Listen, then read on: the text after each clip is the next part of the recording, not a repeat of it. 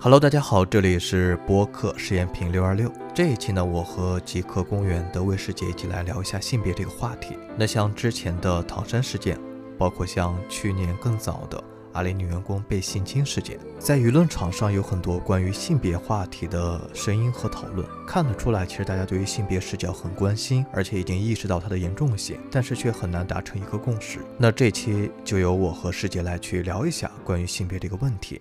那首先抛开这些公共事件，我想问一下师姐，就是你作为一个女生，你是在什么时候有这样一个女性主义的意识的觉醒？我觉得其实我接受女性主义的启蒙还蛮早的，因为我在上大学的时候，我们学校就开过女性主义的相关课程，那门课的主讲老师于敏梅也是国内女性主义学者当中非常杰出的一位，但其实是在。这几年真正的才意识到，就是整个女性结构的困境是什么样的。当时并没有意识到，那是一件呃，我自己也是真正的一个受害者的事件。大四我快要毕业了，然后因为要写毕业论文嘛，所以就会需要去采访一些业内的从业者。然后当时我就去约到了某著名媒体的一个媒体人，就给那个老师发微信，我说那个方不方便见面聊一下，就是我有一些。论文的问题想要采访您，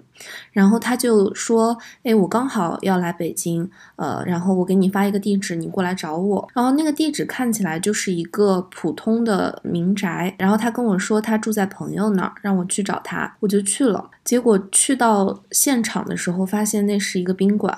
当时我就在犹豫要不要进，因为本能还是会有一些自我保护意识的嘛。但是实际上最后我还是就是敲门了，整个谈话我都非常的警惕，然后我也跟他保持着距离，所以其实整场访谈下来，他并没有对我做什么。然后我还在想说，啊，可能是我自己想多了。直到几个月后，就我们已经毕业了。我们学院的老师跟我们大家学生一块吃饭，就谈到我当时的毕业论文采访了某某某，然后当时那个老师就尖叫一声说：“天呐！”他说这个人以前性侵过你的一个师姐，我们学校的本校的，而且就闹得很大，闹到报警了。但最后其实因为没有办法取证，所以就呃也是等于让这个老师逍遥法外了。我的老师就非常。非常惊慌，就问我说：“他当时有没有对你做什么？”我说：“没有呀。”然后这件事儿呢，就这样过去了。就很多年以来，我不会把这件事情当成一个特例，对我也不觉得我在这个过程当中有什么表现是不太恰当的，我也不觉得我是一个受害者，因为实际上我并没有受到伤害嘛，对吧？但是，呃，在这两年，我突然回想到那一天。我觉得我开始在思考，说我为什么就不能对他说出那一句“我们能不能去楼下找个咖啡厅一起采访”？就我为什么会就这样进屋，是因为我当时觉得我不好意思说出口啊。当时是一个二十岁的女孩嘛。然后对方可能是一个四十多岁的成年男性，我就觉得说出来好像很奇怪，说出来好像你就变成在呃骂对方、指控对方，或者你怕尴尬，就等等。但是直到这两年，我听到越来越多类似的事件，甚至我身边的女性朋友越来越多的碰到这样类似的事件，我才意识到，其实我也是整个。结构性困境当中，女性的一份子。我一直认为，我是从小受的教育是父母是非常鼓励我说不的。我也觉得我是一个很勇敢的女性，无论在职场中、生活中，我是会经常说不。而且，我认为我会，嗯，敢于去挑战一些可能权力比你高的人，经验比你。更足的人，或者比你年长的人，我都是可以去与他们说出分歧意见的。所以我很长一段时间，我不认为这样的事情会发生在我身上。这几年有两件特别重要的事情。第一件事情是，就当我发现我的一个朋友，他其实一直困惑于他和他男上司之间的相处模式和关系。他在说这件事情的时候，他其实是浑身发抖的，也是非常非常痛苦的。我当时在不明就里的情况下，我就会很理直气壮的对他说：“你为什么不说不？如果他要你和他聊天，如果他说的话让你不舒服，你为什么不直接说不？对，然后第二件事是，嗯，我也是我一个非常非常好的朋友，他遭遇了一个经济诈骗的案件，实际上是在一个亲密关系当中有这样一个经济诈骗的案件，然后他也受到了经济损失。我得知的第一时间也非常非常的震惊，我可能就不是特别合适的对他说，你为什么会那么天真？就你为什么会那么信任对方？这两件事情其实对我的触动非常非常大。后面我仔细想来，这种责怪或者是这种隐形的压力，其实对于受害者本身是非常不合适的。因为我其实没有办法共情为什么他们当时不能说不，我也没有办法共情他在那个事件和环境当中的压力。我认为我自己很勇敢，所以我会去告诉他：那你为什么不说不呢？你为什么会陷入到这样的一个困境当中呢？你陷入到这样的困境当中是不应该的，因为你不够勇敢，因为你可能不够睿智，不够果断。嗯，但是实际上，当我回想，就突然之间有一天，我就直接闪回到大四的那一天，我站在宾馆门外，最终我也没有勇气去说出，我们能不能不要在你的房间内进行访谈。我们能不能下去找一个公开场合？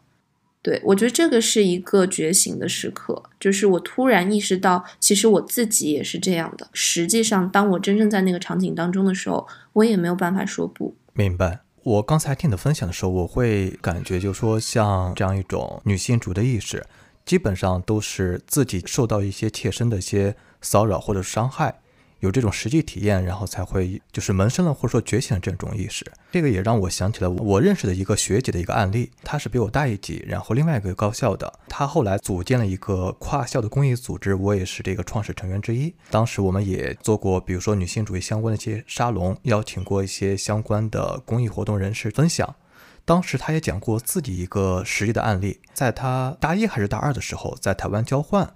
然后当时是在一个男老师办公室去讨论，结果那个男老师摸了他的大腿，我这个师姐就感受到被冒犯、性骚扰，然后他就很主动的去向学校去举报，但是一开始就是他交换那个台湾那所高校，校方的这个态度还是希望息事宁人，但是这个师姐很坚决，因为他也想过，就如果说他这次不了了之，那会不会这位男老师会对之后的一些其他女生？还会有类似，甚至说更加严重的这样一种行为，所以就这个师姐她维权意识就很坚决。当然，这个过程因为也是像你提到，比如说取证的还是比较长的。我记得当时这个师姐提也是等到她回大陆之后，可能也过了挺长时间，然后校方才出了这样一个通知，就是对这位男老师这样一个处分的通知。对，虽然过程比较漫长，但对于这个师姐来说，或者说她在给我们分享的时候，还是觉得她的这样一个行为是是正确的，也是希望能够更多这些女性群体在遇到类似的情况，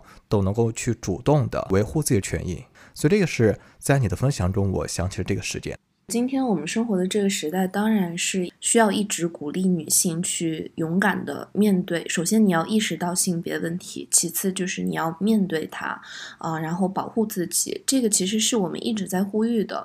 但是我确实觉得，就通过我刚才讲的这个故事，我其实是想说，很多时候我们其实是在无意识的对受害者施压。呃，就我们可能要注意一下，我们当我们在鼓励受害者或者我们理解受害者的时候，这个语境，它应该首先是倾听、理解，而不是上来可能就是在审视你作为一个受害者，在当时的这个情境下，你是不是表现的足够完美。这个其实是一种非常常见的施压。其实媒体或者说在社交网络上，我们会看到，呃，一个非常非常难听的词叫“杀猪盘”。或其实也有一部专门的纪录片记录，就是 Tinder 上这杀猪盘的事件，采访了很多受害者女孩。然后我就会发现，每一次出现两性之间性别议题的事件、公共事件的时候，女性总是最容易被攻击的对象。就我们看这种男骗女的事件，他称之为杀猪盘，啊，大家就会指责说，啊，你这个女性怎么那么蠢啊？你是不是贪贪财，所以才会被骗？是因为你贪心，是因为你梦想有一个有钱的男生，所以你活该被骗。女性偏男性的这种骗局当中，我们通常称之为仙人跳，你就感觉不到在这个过程当中对男性有多么侮辱性的词汇，但是在杀猪盘这个这个词当中，你就感觉到有非常多对女性的物化和恶意，包括在很多的我们现在所熟知的一些公共事件当中，你就会发现这个所有站出来举报。男性性骚扰或者性侵的女性，她们一定会承受网暴，她们一定会呃受到所谓的荡妇羞辱，就他们会指责和审视你作为一个女性，你是不是足够本分和清白，你是不是做了什么不恰当的行为或者穿着不当，引发男性犯罪。对，也让我想到，就说刚才你提到一些这个事件爆出来之后，然后我们可以可以在微博或说其他媒体上。看到就有些网友一些这种很羞辱性的一些言论，比如说哎，指责女生为什么穿着哎那么骚，或者说为什么那么晚出去夜行，相当于把这个责任归罪于女生她自身的这个情况。其实最近有两件事情嘛，就一个是唐山事件，一个是可能去年发生的阿里性侵举报的案件，你就会看见两个事件当中对于女性的指责诟病是一直都是存在的。在唐山的事件里面，他就会说啊，你为什么要晚上去吃烧烤？哎，你为什么要激怒他？你为什么就是一开始他可能只是碰了你一下，你要去跟他有肢体接触？然后在阿里性侵的那个事件当中，他们就会说，为什么你会让这个男的主动让这个男的进你房间？你为什么会把你的房间号码发给他？为什么你当天晚上没有追究，然后事后才追究？非常多这样那样的指责。对，刚才听到你说的时候，我也想起来，几年前我在参加这个公益活动，当时也是在之前所提到那个组织。呃，有一期就是我们邀请了一些女权人士，他们在当时那个圈子里边还算是比较激进的。当然，和今天我们在舆论场上大家去吐槽的，或者说不太认可这样一种激进的女权还不太一样。这些朋友就是和我在交流过程中提到，他们在主张一个口号，就是我可以骚，你不能扰。当然，这个是女生群体他们自己提出来的口号。然后我可以骚，相当于也是一种自黑，就是来去利用就是男性对女性，比如说在骚的这样一种羞辱或者说攻击上，作为合理化的一种武器。他其实也是想去传达的，就是对于女生来说，比如说她穿着，或者说她这样一个出行的时间，或者说其他等等，都是完全正当且自由的。但是对于男性来说，只是因为比如说女性穿着，或者说女生夜出，然后所以对她进行这些骚扰，很明确就是对于女性权的这样一种侵犯。你说的这句话就我可以骚，你不能扰，其实还蛮有年代感的。因因为大概是在一二一三年，你会发现在微博上面的女权运动上面，这是一句口号。对，也是一种女性的一种宣战。其实我记得当时有很多的女权人士已经在说，生活当中、社会当中的这种，嗯，性骚扰事件绝对比我们想象的和我们现在看到的要多得多。所以我认为，其实无论他用什么做武器，本质上他是希望把这种意识和观念传递到更多女性身上，让他们不要被男性观念所绑架。他更想强调的是，女性没有原罪，在所有的如果产生性骚扰或者性侵的事件当中，受害者没有错。就我们不要去绑架，或者是对受害者进行荡妇羞辱，进行二次伤害。我觉得那个是他这句话真正想传递的。我觉得我们作为女孩儿啊，从小到大就是听父母也好，朋友也好，啊，包括可能一些以前交往的男朋友，都会告诉你说啊，你你要保护好自己啊，啊，你晚上你就别出门了，你晚上不要去哪里哪里，然后呃，你可能穿着什么样的场合要注意。其实，在现实生活当中是会受到很多这样的规训的。对，但我确实是会认为，可能直到最近几年，因为今年我二十八岁了，我好像才真正开始享受去主导自我，然后去强调自己所拥有的自由，去做自己想做的事，才才有这样的意识。嗯，而不是说可能我要去听别人的，或者我要去满足别人的什么样的期待。你刚才也提到，舆论上大家会对女性行为上会有一些这种所谓的规训，或者说一些要求。这一种是属于对女性的这种荡妇羞辱、受害者有罪论。我也看到，就有些评论，它其实是比较善意的，就是说我们现在这样的社会环境，对于女性保护的这样意识和这样机制上并不完善，并不健全。可能确实需要女性行为上可能是自我要求或者说自我注意，来去避免受到一些这种侵犯的发生，可能是一种比较善意的提醒。这个其实也结合起来你刚才所说结构性困境这样的概念，就是我们其实也知道，并不是说靠口号或者说靠这个网上一些争论就能够完全的解决当前女性她所面临这样一个困境。就像你提到这样的结构性，它其实是一环嵌套一环的，可能也是一个需要长期讨论，甚至说去推进的这样一个过程。我我是觉得运动其实是一个渐进性的过程。正如大家所知道的，其实当今我们社会真的是一个男权社会，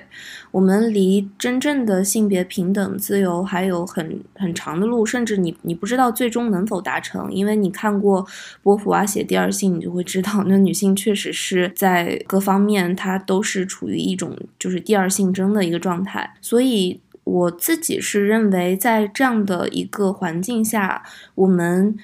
极其激进的在意识上去使女性觉醒的这种强烈的声音要有，但是可能更实用的声音也要有。就比方说，虽然我知道穿着自由，但是如果我现在是去一个非常偏僻的、治安不是特别好的地方出差，那我可能还是会选择穿的保守一点、安全一点，来避免就是呃这个风险的可能性。就我觉得我们还是要辨别什么是真问题、真矛盾，而不要在一些词句当中去抠，就抠一些可能表述上面是有判断差异的事情。对，那结合你刚才所提到，就是这个去来识别、辨别这个真问题。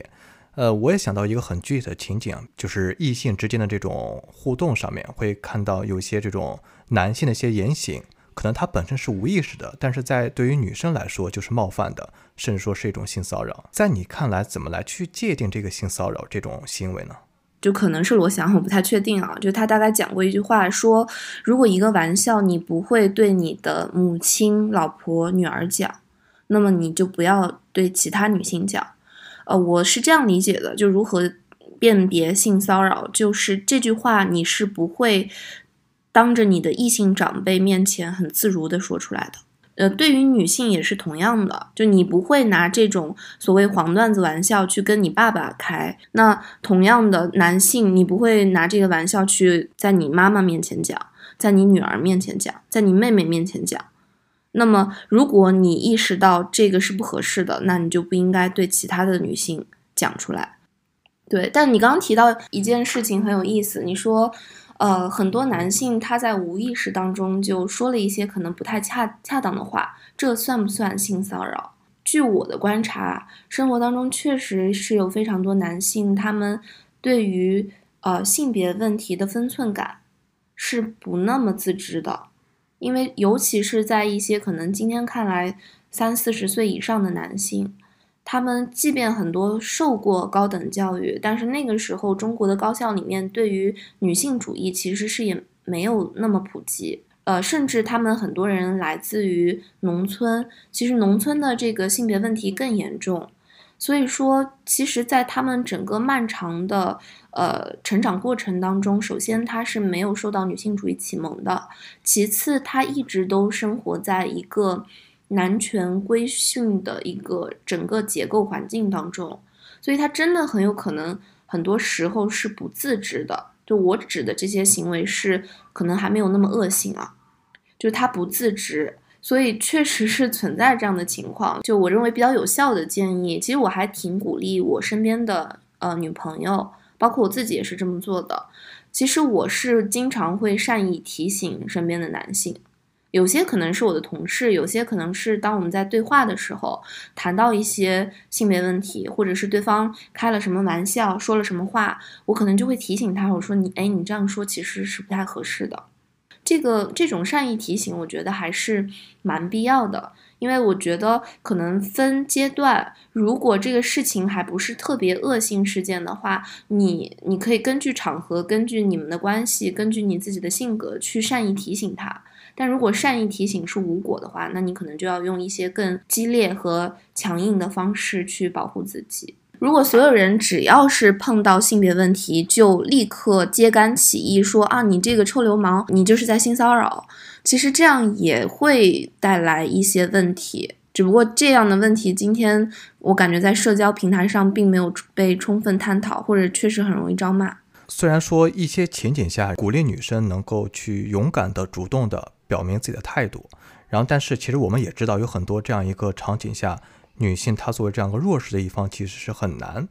有这样一个机会，或者说很难有这样一个勇气去表达出来的。我们之前讨论其实也认可，像这个性别问题本身就是一个权利问题，尤其是在这个男女性在上下级权力部队的这样关系下，比如说可能在职场。对上级对下级，或者说在这个师生之间，我觉得都不需要在权力体系当中。就呃，还是回到就我我的那个故事，就我为什么就不敢说不？我后来发现这是一个极其普遍的情况。其实我跟他之间没有任何的权利关系，我对他也没有任何权利的畏惧，但是我也说不出来，因为女孩她会觉得我说出来了，是不是就意味着我是在指控对方？我说出来会不会让这个环境变得很尴尬？我会不会错怪了他？怕错怪对方，你怕是自己多想，你怕尴尬。这个听起来可能男性很难理解，怎么可能呢？你直接说不不就好了吗？但实际上不是的，真的会有非常多的心理压力。而且我在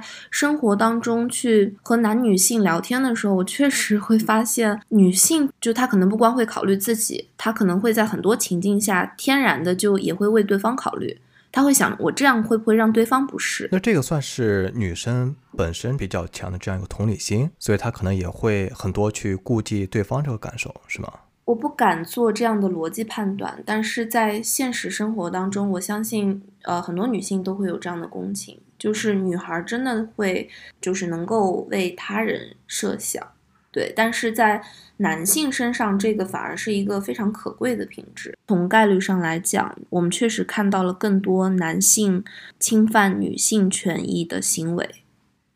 就是当然，女性侵犯男性权益的也有，比如说所谓女性对男性的性骚扰以及女性家暴，其实都有。只是说我们会发现，在概率上面，真的远不如男性侵犯女性权益。回溯到两三年前，就是这个中国的 Me Too 事件产生的时候，听到一个很有意思的声音，说说这个话的人甚至是个女性哈，他会说，如果我们就是任凭没有实证的举报，能够发挥对一个人彻底呃，就是名誉上直接拉黑，然后这个职场上直接。尽毁前途的这样的做法，那么是不是意味着，如果我是一个男性，有一天突然一个女性跳出来说她八年前遭受了我的性侵，尽管她拿不出任何证据，但是我也会前途尽毁，并且我根本没有办法自证清白。所以他认为，在这样的语境，在这样的 Me Too 的运动下，男性也会是受害者。我觉得这个声音是是很有意思的。对，因为他其实是非常挑动女权主义者的神经的。他确实说的是个真问题，但实际上我们今天讨论的是一个女性普遍遭遇的结构性困境。把这种单例拿出来讲，和所谓现在的结构性的恶性案例相比，其实是不太公平的。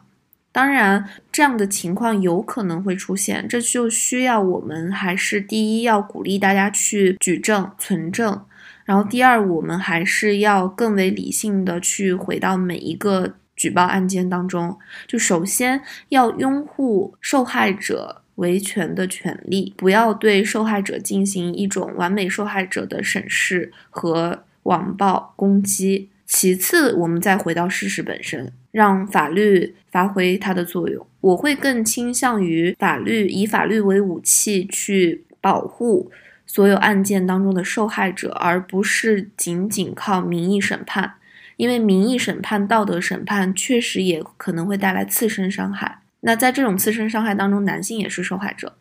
当然，在女权问题面前，本来男性也是男权的受害者。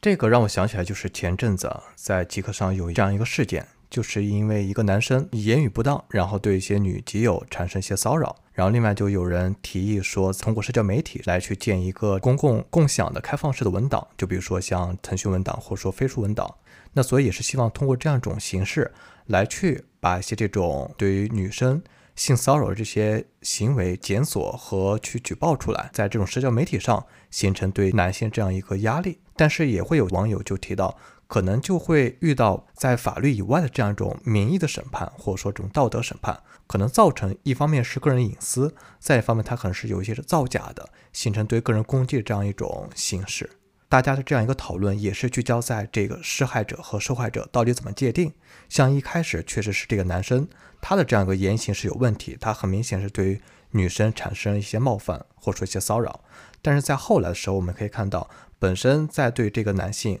怎么来去界定这个性骚扰，或者说界定他这些言行的话，可能还是需要一些。比较公正的第三方依托，或者说这样一个凭证，但是可能靠网友或者说一些群体、一些个人去做这样一个审判的话，可能就会施害者和受害者双方的立场又会互换了。首先，我我认为在刚才的这个语境当中，也并不能就直接就把男性归为受害者了，就并没有实现你说的这个施害者和受害者的性别互换啊，这个只是我个人的意见哈。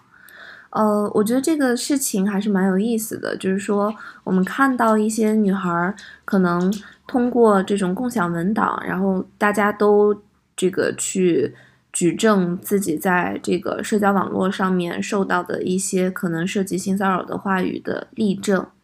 呃，以此来就是形成一种压力。来震慑男性，可能在前些年我会觉得，哎，这样的行为是不是不太合适啊？比如说你有没有善意提醒呀？然后你公布出来是不是一种对他的公开处刑呀？啊，是不是不太友善呀？就是某种程度上你又是在网暴一个男男性嘛，对吧？可能前几年我会这样想，但是，嗯，现在的我可能不会这么想了。就我首先会看到这件事情是可喜的。因为女性在呃用各种各样的方式团结起来，性骚扰在法律上面，在很多场景下真的很难去举证，它没有办法存证。就当然，如果你在社交平台上面，你在微信上有言语，这个是可以被存证的。但如果你们两个人在一个密闭空间里，如果男性对女性实施了言语上的性骚扰，甚至是肢体上的性骚扰，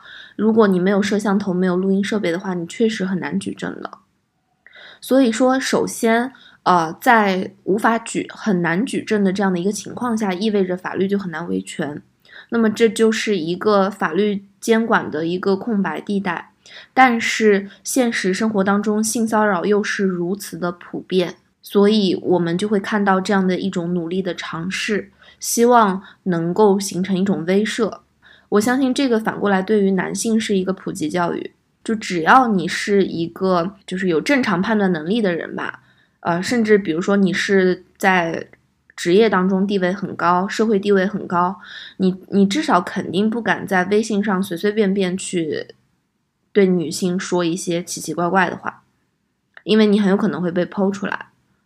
很有可能就会受到伤害，因为过往他之所以这样的骚扰是如此的普遍，就是因为他即便这么做了，并不会受到什么伤害，所以才会形成一种风气越来越猖獗。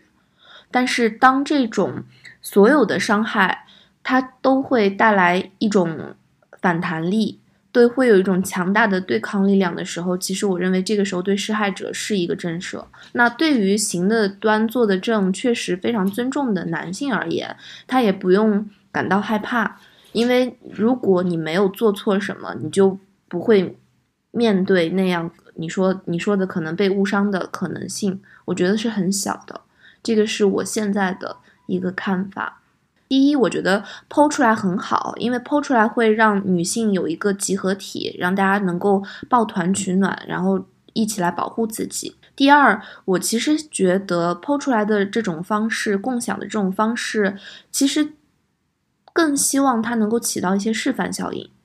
就是我们不光是说在在反击，就我也看看我有没有什么样的方式能够去阻止这样的行为。就我怎么说是能够有效阻止的。至于就是男性的那种所谓恐惧，我我当然觉得可以理解，但是我觉得今天还远远没有到谈论男性恐惧或者说保护 男性免受这样的行为误伤的一个地步。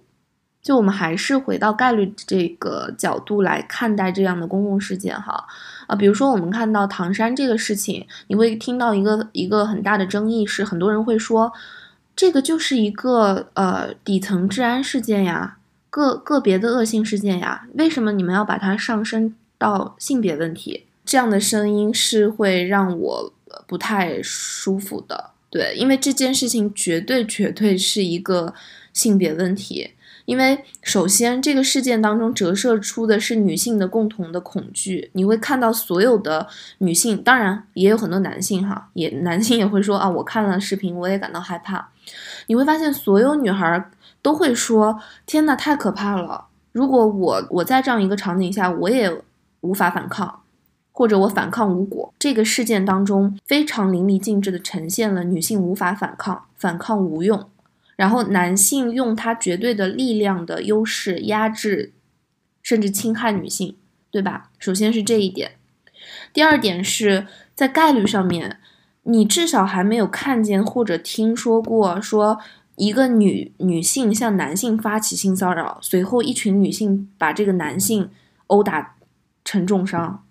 就你你可能上网找就很难找到这样的案例。如果找到了，那那简直猎奇的不行了。所以这个是概率问题，就是说，男性被女性暴力侵害的概率远远低于女性被男性侵害。然后还有一个很有意思的细节是，你会看到这一段视频当中，前面上去阻拦的全部都是女性。店明明在那个烧烤店里有男性，但是男性并没有上前。啊，我们当然不会说，呃。就是因为这样，女性就比男性勇敢，因为肯定有勇敢的男性。但是从在场和路过的人来说，为什么是看起来身体上更弱势的女性反而会挺身而出？是因为女性在这一时刻，她即便知道自己在力量是无法跟对方抗衡的，但是因为她她共情了，她她跟这个受害女性，她某种程度上是命运共同体了。所以你会看到女性都在拦，都在上前去阻拦和与对方发生对抗。还有包括就是说这件事情在呃传播开来之后，你会发现各种媒体报道当中，就是对于性骚扰的这件事情的淡化。你会发现有些媒体是说用什么所谓搭讪啊、交谈啊这样的词汇，就是你但凡去看了这个视频，你就会知道这就是一。一个起源于性骚扰而由此产生的一个极端的暴力事件，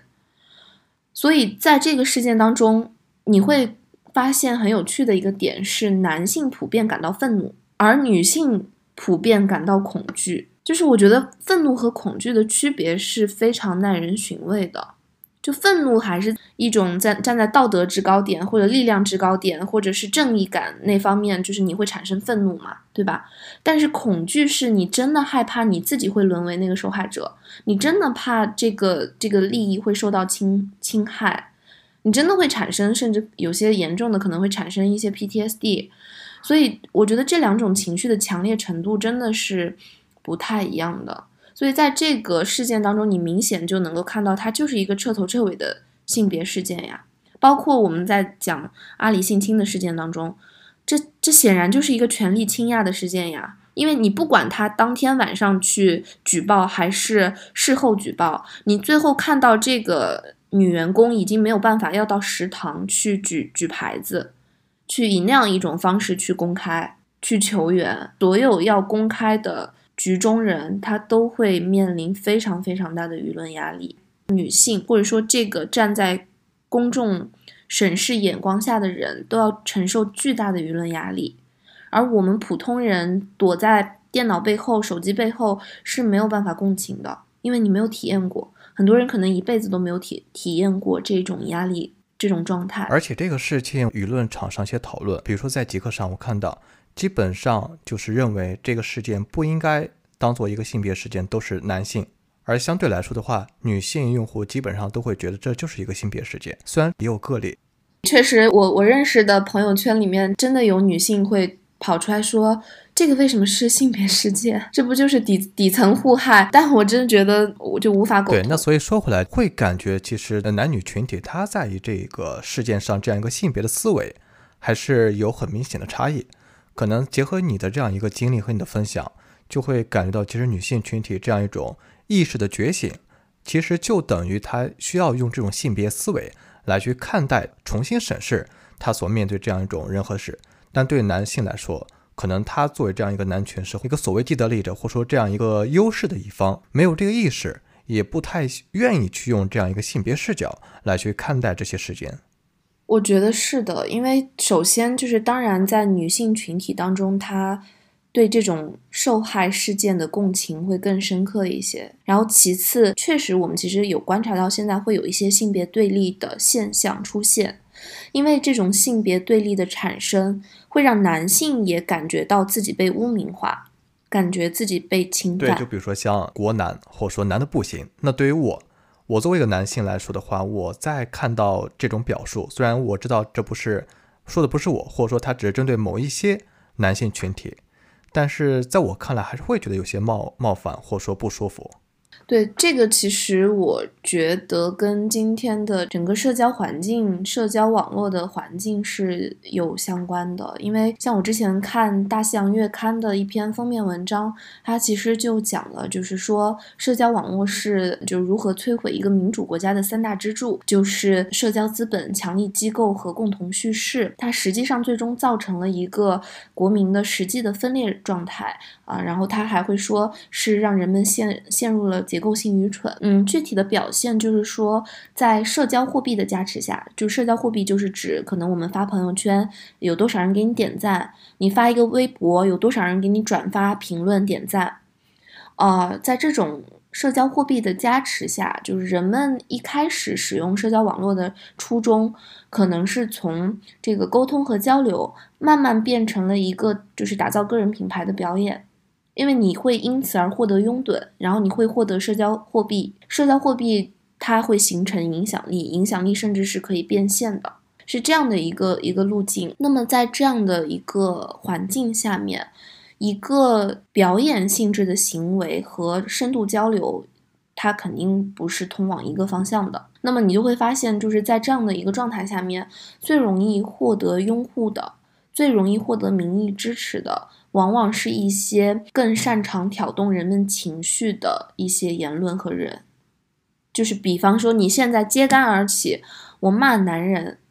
我一定比你就是客观的劝大家说，哦，两性怎么互相理解？就这两个话题当中，一定是前者的这个，呃，所谓社交货币加持更多一些，对吧？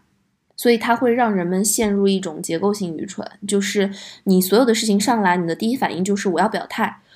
即使我自己不表态，我要选择一个表态的人，然后去追随他，因为人们总是需要意见领袖嘛。但实际上，在这种状态下面，你会发现，所有的公共事件发生之后，你看似听到了很多声音，看似发生了很多讨论，但其实讨论是非常非常低效的，而且噪声特别的大。噪声一大，就会导致人们很难从各种声音当中识别出真正有价值的声音。很难去推动这件事情朝一个更积极的方向去发展。这个其实可能是需要我们一些社交平台去反思，我们到底应该用怎样的技术、怎样的机制设计、产品设计来去更努力的去规避这样的现象。然后其次，它可能要回到我们个人。我我个人觉得，其实关注事实本身。对，然后呃，更少去谈主义，更少去攻击别人，但是更多去关注弱势的利益。呃，我觉得我的主张是比较倾向于这样的呼吁。我觉得骂男人解决不了问题。你你会发现很多，无论是男性女性啊，他一边在骂施害者，可能是某些场景下可能是男性，但是一边他又在消费受害者。他又在刻薄女性，他又在羞辱女性，就他一边在说啊，施害者你怎么可以施害呢？哎呀，这种人真是很烂。或者有些男性说这种这种就是个例，但是同样的一边又在说，你看这个受害者也不是好东西。就是在在这种情绪的宣泄或者所谓的审判当中，其实我觉得没有办法带来真正的价值。但真的，今天我们到网上到这种。视频的弹幕里面去看一看，你就会发现特别特别绝望。而且我觉得，像本身带这样一种意识形态或者说政治性的意味越来越浓，就越来越多这这种真正有价值一些思考或者说一些发言是被打压的。就比如说我之前所认识一些这个大学一些老师，他们之前就做比如说性别相关一些公益课，或者说一些相关研究，这几年也因为学术界的这样一个紧缩。所以也在限制他们做一些相关的研究课题，甚至说可能他们在媒体上的发声也会受到学校这样一个监管。可能这样一过滤下来的话，反而是那些比如说营销号，或者说这种自媒体，或者说一些这种能够去像你所说的煽动情绪来去获取流量的这些这些声音，才能被大家去听到。其实从一二年的时候，其实女权当时是在呃网络上是一个比较敏感的话题。但是那个时候会比现在好一些，你会看到一些女权的学者，她在发声的时候，她不会有那么多的谩骂的声音啊。那个时候你虽然也能听见不同的声音，但是你还没有看到说啊，可能比如说在一个事件当中，你稍微为男性说几句话，你可能就已经被骂得体无完肤了。这个是在今天特别容易出现的事情，但是在呃可能一二一三年还没有那么的疯狂。在今天，就是好像在谈论，如果你不不再说女性是受迫害的，你就是政治不正确。但是实际上，我认为其实谈谈论性别问题，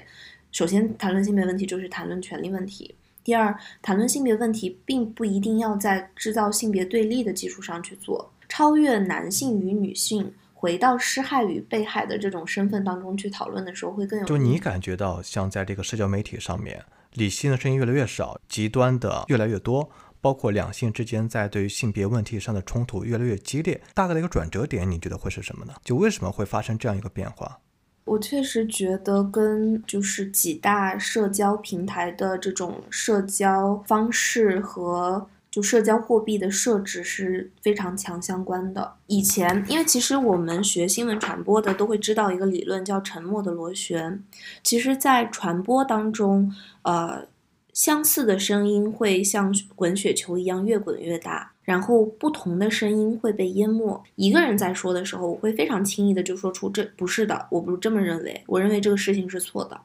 当有十个人在说这个事情是对的时候，我可能就要想一想了。那可能有一百个人，甚至就是一万个人在说这件事情是对的时候，我是会选择，我很可能会选择，我就闭嘴了。为什么呢？因为一旦我抛出了一个不同的声音，我可能迅速遭到那所有意见声音的攻击，而且你会发现这种网暴的现象会越来越严重。我认为就是这种理性的声音越来越少和网暴现象越来越严重的整个趋势是一个正相关的关系。因为所有的隐形的网络上看不见的暴力，它都会形成一种，呃，绝对的压力。它其实就是一种权力的倾轧。你今天就会发现，一一谈到性别问题就撕裂，然后在当然很多人他很享受某种撕裂啊，因为在在对峙当中表态就能够获得支持和反对，支持带来影响力，反对带来更大的影响力，这个非常黑色幽默。我越吵人气越高，越吵我影响力越大，对吧？因为你也提到像这个一二一三年这个时间点和今天，那其实这将近十年的话，我觉得可能也是因为本身这个中国互联网的渗透率、网民规模越来越大，可能在一二一三年那时候上网，包括在社交媒体上去发言，还是一些所谓的这样一个精英、精英的知识分子，所以他们可能在这种理性讨论上会会更有意识。但是随着这一些网民的泛化，那今天更下沉的一些这个人群也能够有机会在网上去表达，可能他们本身还没有达到那样一个素质去理性讨论，以及他们对于内容这种消费可能就是偏向于这种，呃，就是快餐式的，或者说一些情绪式的，更容易去挑动起他们消费的这样一个欲望。像今天微博或者说抖音、快手这些短文字、短视频，本身它这种内容的创作和分发机制，让一些。真正理性的、温和的声音被埋没，也限制了大家对于这种观点的吸收和理解和讨论。嗯，确实是这样。尤其因为我现在做的是科技商业方面的这个报道嘛，所以我确实会更关注的是在这些大的平台上面，是不是真正会去做一些呃，基于现状去做一些努力改善的行动。这个也是我认为对于做产品的人来说，以及以及研究技术的人来说，就是在应用层面可能需要以后就是往传播学、伦理学上更更进一步去思考。对，当然这其实是一个非常非常高的要求，因为绝大多数的人都没有办法意识到这个后面的长尾效应是那么的长。它有的时候就像一个潘多拉盒子一样，就是像微信团队去呃设计这个朋友圈、设计公众号的时候，他绝对没有想到说后来最大的公众号居然会是咪蒙这样的号。那聊到最后一个问题，你怎么来去看待国内关于性别话题讨论的发展趋势？我其实总体还是会比较乐观吧，因为其实我觉得性别问题的发展跟就是教育的普及。跟这个就女性意识的觉醒是需要一个过程的，对。那我们纵向来看，你会发现一代肯定比一代好。就比如说我是九零后，比起我母亲，我觉得我的这种个人个人意识、性别意识会更强烈。然后我们今天用以维权和保护自己的方式和途径更多。就比如说，你其实可以看到前几年我在做社会新闻的调查的时候。呃，我记得在国内其实是有志愿者组织去普及，如果你作为一个女性受到了性侵犯，你可以立刻给我们打电话，我们会给你安排最近的这个受助点，你去到那里之后，就会有人帮忙带你去取证、存证、报警，整个一系列的这样的一个闭环。我记得前些年还会有什么男性家暴的这种呃。公益支持机构，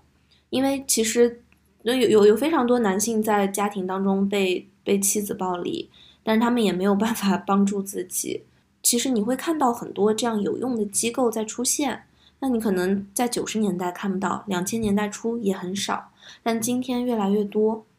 呃，而且就是今天我们能够得到信息的渠道。也也越来越多，所以说总体来讲，我认为会逐步向好。但是我确实会觉得，对于这个终点能够到达一个多么好的一个境地，我其实不太确定。对，因为因为本质上，当你越了解这个社会结构，越了解就是全世界范围内各。各各种各样的性别问题，各种各样的受侵害的事件，你就会发现那个结构性权力的结构性困境真的很难打破，它它甚至可能会永远存在。如果你往远了看，我可能会相对来讲悲观一些，但是往近了看，我会觉得说，那肯定至少往后两代两我往后的两代人，我还是会相信，可能社会风气会越来越好，这种女性意识的普及度。会越来越好，对我也希望就是所有的高校都能够开设女性主义，因为其实在我上大学的时候，女性主义是选修课，是一门所谓有特色的选修课。但我真的认为所有的大学都应该把女性主义变成必修课，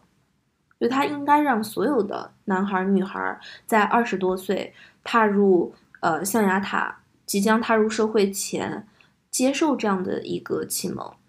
你带有这样的眼光去审视你生生活当中发生的所有的事情的时候，我们可能会迎来越来越多在性别问题、权利问题上能够去勇敢的站在正义一方的人。我觉得首先要有有这样的一个普及意识，然后我们可能才会迎来越来越多勇敢的人，他会站在真理这一边，站在正义这一边。